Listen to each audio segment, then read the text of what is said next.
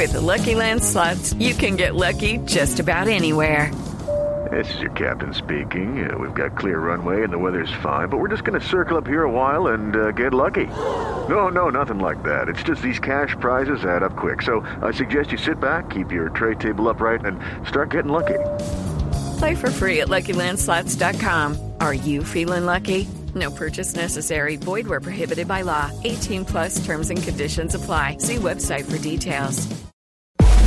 En Blue Jeans, un columnista nos contó.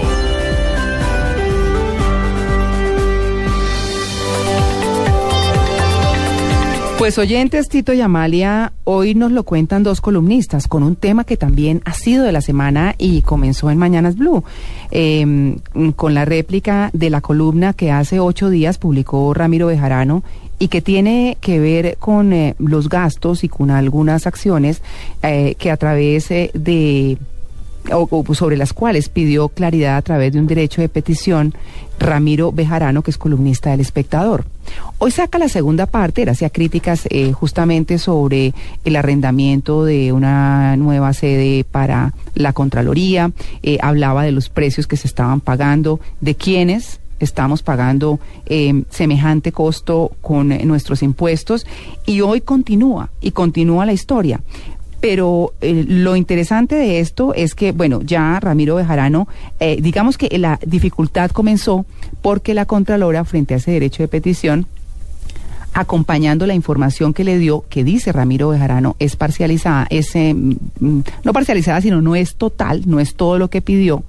Eh, también eh, eh, la Contralora hace referencia a de pronto uh, una, un, un problema que podría tener Ramiro Bejarano porque su esposa trabaja en una importante multinacional de la minería y algún cargo que tiene su hermana y en eso eso fue lo que desató la gran controversia y sobre la cual Ramiro Bejarano y la Contralora se expresaron en los micrófonos de Mañanas Blue. Hoy Ramiro Bejarano continúa con la historia y se llama El caos de la Contraloría pródiga. Y habla ya con cifras específicas, cifras específicas sobre el arriendo eh, y se va eh, definitivamente preguntando que por qué la Contraloría que tenía un proyecto de una alianza público-privada para construir una sede conjunta con el supernotariado decidió que era mejor arrendar un inmueble en el centro comercial Estación 2 por 2.515, 982.464 millones de pesos mensuales. Se pregunta Ramiro Bejarano, ¿fue una ayudita a quienes tenían dificultades para arrendarlo? Y así continúa. Eh, habla de cómo se hizo, eh, por supuesto habla de la propuesta de, de los arrendadores, en fin, continúa la pelea. Lo llamativo de esto es que, por su parte, Daniel Samper Pisano en el tiempo habla del mismo tema y se va lance en ristre contra la Contralora.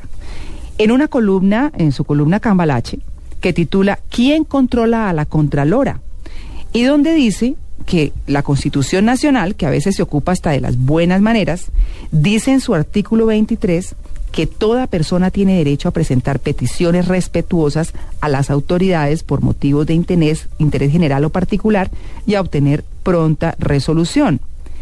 Dice Daniel Samper que la Contralora Sandra Morelli considera que el respeto es obligatorio en las peticiones de ciudadano a funcionario, pero no al revés, que es donde empieza Daniel Samper a, mm, a atender a la Contralora. Por eso, al responder una comedida petición de datos que le formuló el 26 de diciembre pasado el ciudadano y periodista Ramiro Bejarano, lo ataca, lo agravia, proclama que él la odia, insulta la honorabilidad profesional de la cónyuge del solicitante y resucita un viejo proceso contra una hermana suya, pero oculta que la investigada fue exonerada de todo cargo. Dice Daniel Samper que es una aplicación de un juego sucio que ya vimos en un medio de comunicación consistente en propinar doble castigo a quien alce la voz, atacar al atrevido y darles palo a personas de su familia. Eh, continúa haciendo pues toda esa crítica y le saca unas cuentas a la Contralora diciéndole cómo en otras oportunidades ha tenido el mismo procedimiento. Procedimiento que dice está mmm, copiándole a la estrategia autoritaria de la presidenta argentina Cristina Fernández de Kirchner.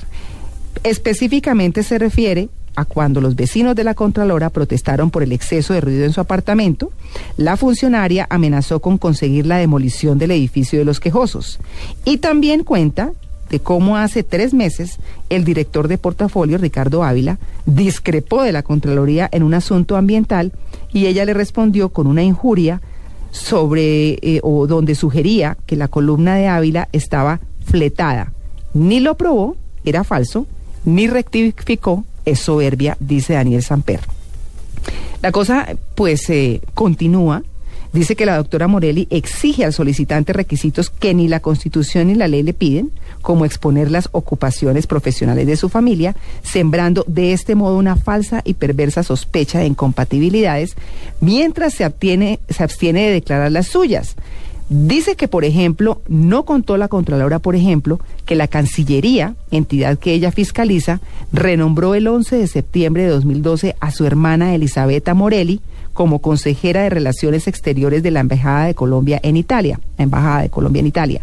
Y que curiosamente los funcionarios que más cacarean como vigilantes, eh, la Contralora y el Procurador, son los que más detestan que los vigilen. Es una lástima, dice Daniel Samper, que la Contralora se disperse en batallas innecesarias e injustas cuando ha librado guerras realmente duras y útiles.